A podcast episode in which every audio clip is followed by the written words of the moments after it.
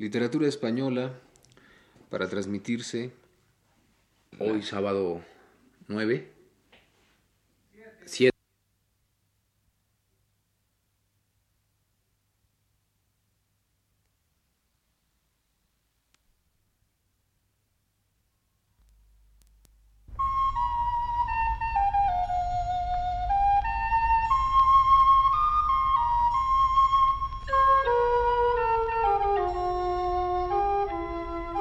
Este es el programa Literatura Española, a cargo del profesor Luis Ríos.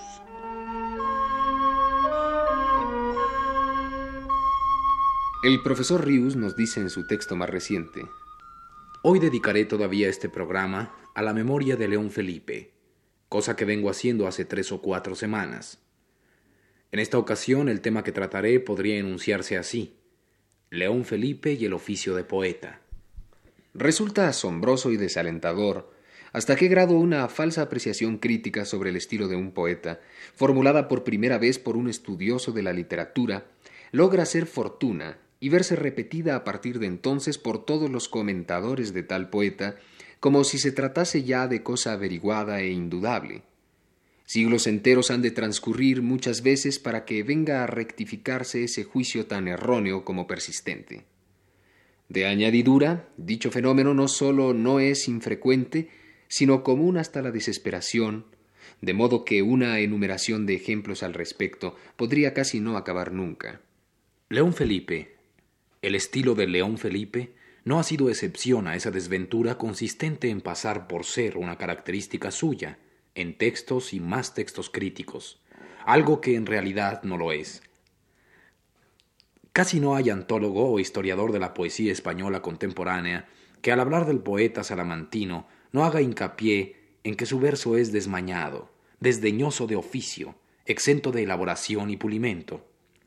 Unos para reprochárselo, otros para ensalzarlo por ello, todos vienen a coincidir en señalar como muy definitoria de su poesía tal característica. Disentir de esa opinión, que es lo que yo pretendo ahora, no deja de ser atrevimiento, ante todo, por no hacerlo despacio, analizando el asunto con pormenor, cosa imposible en una plática tan breve como esta forzosamente ha de ser. De manera que no aspiro a probar aquí, con el rigor suficiente, nada.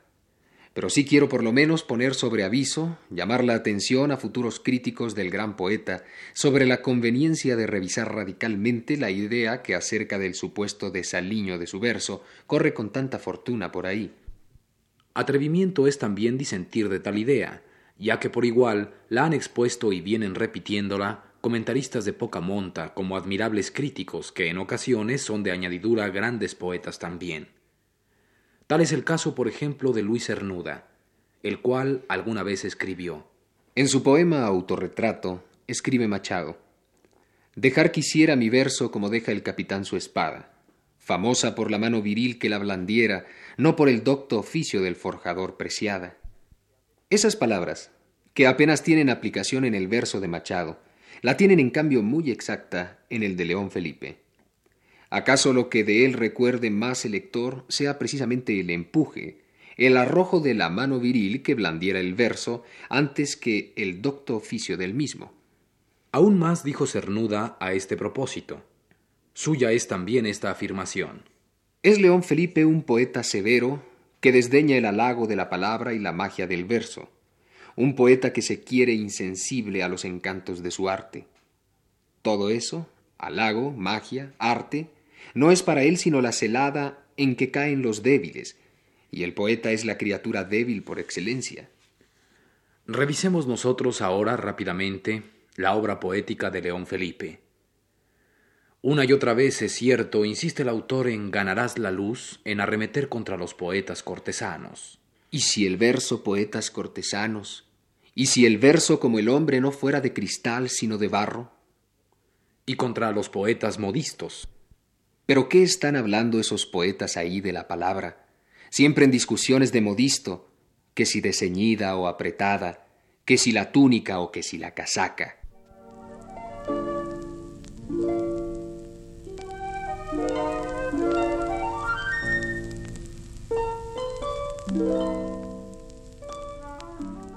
Una y otra vez, también es cierto, León Felipe pregona humildad a los poetas, que implícitamente alude al lenguaje de estos. Sistema, poeta, sistema. Empieza por contar las piedras, luego contarás las estrellas. Y sin duda aspira a una poesía que alcance a todos los hombres, mayoritaria en su proyección, de tan verdaderamente humana como la quiere. Poesía tristeza honda y ambición del alma, cuánto te darás a todos, a todos, al príncipe y al paria, a todos, sin ritmo y sin palabras. Mas todavía llega a concebir la poesía, la gran poesía, no como obra individual, sino como maravillosa obra colectiva del hombre, como expresión comunal de la que el poeta solo es el portavoz, y entonces dice,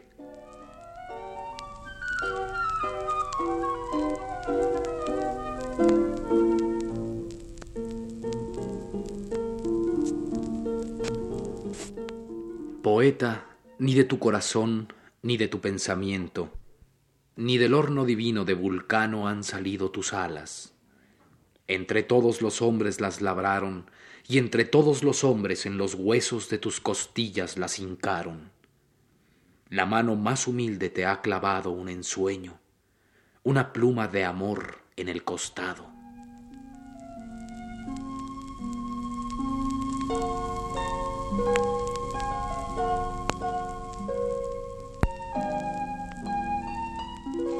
Porque la poesía para León Felipe es un espíritu que para manifestarse tiene que valerse de elementos materiales, de recursos retóricos. Pero el poeta no puede dejar de tener la conciencia de que lo que va a comunicar es un espíritu, el cual no se haya contenido en ninguno de los elementos o recursos que maneja. Por eso pide,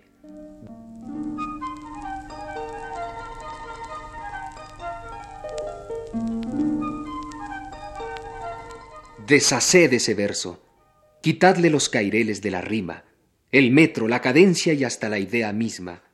Aventad las palabras, y si después queda algo todavía, eso será la poesía.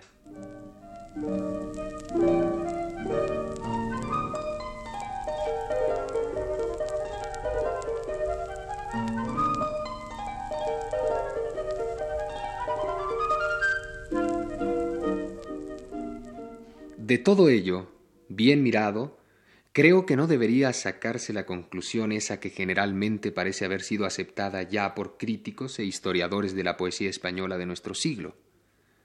No es que León Felipe desdeñe el halago de la palabra y la magia del verso, desdeña al que convierte en juego, en lujoso artificio, en ingenioso truco, la palabra y el verso, que él siente llamados a más noble destino, con ese otro poeta es su litigio.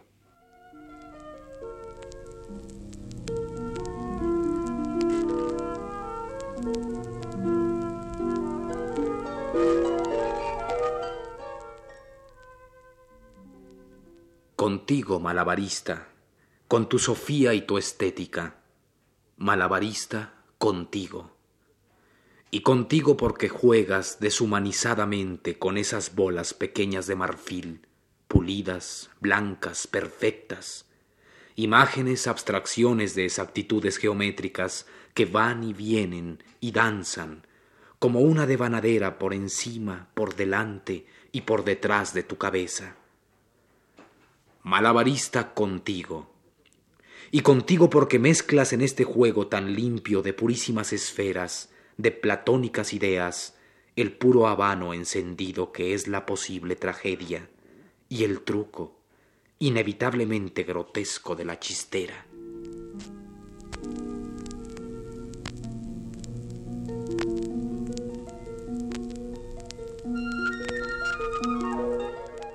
No va, pues, dirigida la censura de León Felipe, sino contra esos poetas a los que tantos otros grandes poetas también, y desde antiguo, han censurado. A los que regalándose en exceso con el pulimento y el lujo verbal, en vez de encumbrar, rebajan la palabra poética, otorgándole una función ornamental y superflua en vez de una función expresiva esencial. ¿No es la protesta de León Felipe en este punto más extremada que la de Unamuno o la de Antonio Machado, o incluso la de Juan Ramón Jiménez? Y por otra parte, ya no querer ver en la poesía de León Felipe el afán, más todavía la pasión que el poeta tiene por trabajar su palabra, su verso, su poema, como cualquier gran poeta al fin y al cabo, para tratar de dotarlo de la máxima expresividad, es realmente un contrasentido, y dejarse seducir por una falsa apariencia. ¿Cómo explicarnos si no, y esta sí es una característica obvia de su estilo, las refundiciones que continuamente hace a lo largo de toda su obra de muchos de sus poemas? Vuelve León Felipe una y otra vez a trabajar, a tocar un poema, como insatisfecho siempre de la forma lograda antes, como ansioso siempre de mayor perfección. ¿Y qué significa? Y esta es también otra característica evidente del estilo león felipesco, sino una seguridad de la fuerza expresiva de tal o cual verso, una conciencia plena de su perfección y eficacia lírica. El hecho de que el poeta vuelva a incluirlo intacto en otro poema, y aun en otros poemas, como en tantas ocasiones ocurre dentro de la obra de León Felipe, Aquel aventad las palabras que aconseja León Felipe a los poetas no puede, a la vista de su propia obra, interpretarse como lema de una poética desmañada, torpe y provisional. Más bien, para llegar a dar a esas palabras su sentido justo, habría que imaginar al poeta como al sembrador, y ya se sabe que es el pulso lo que hace al sembrador ser lo bueno, y que al mayoral se le conoce por la siembra. Si es un mayoral cumplido, el campo entero se le poblará de espigas con regularidad y armonía perfectas. Si no, alternarán los calveros feamente con amontonamientos de espigas, haciendo del campo una especie de mendigo vestido de andrajos. Y no es tal vez arbitrario que a cuento del poeta traiga yo al sembrador cuando quien está en cuestión es León Felipe, porque para él el poeta es hermano del profeta, y la voz del profeta sale de la tierra. De la tierra sale la espiga y sale también la canción. León Felipe mismo lo dejó dicho maravillosamente en uno de sus estremecedores poemas del Éxodo.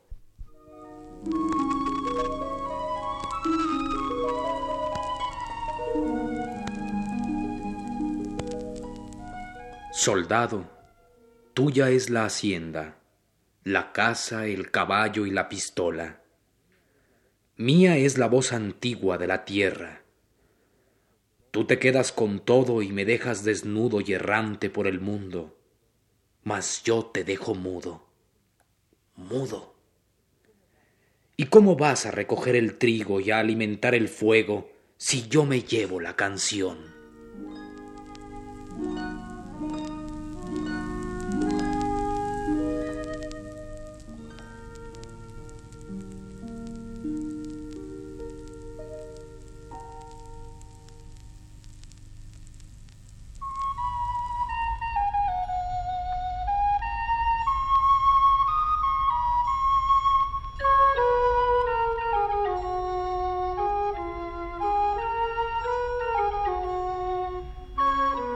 Este fue el programa Literatura Española, a cargo del profesor Luis Ríos.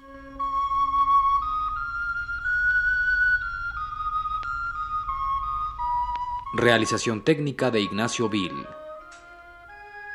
Voces de Luis Heredia y Rolando de Castro.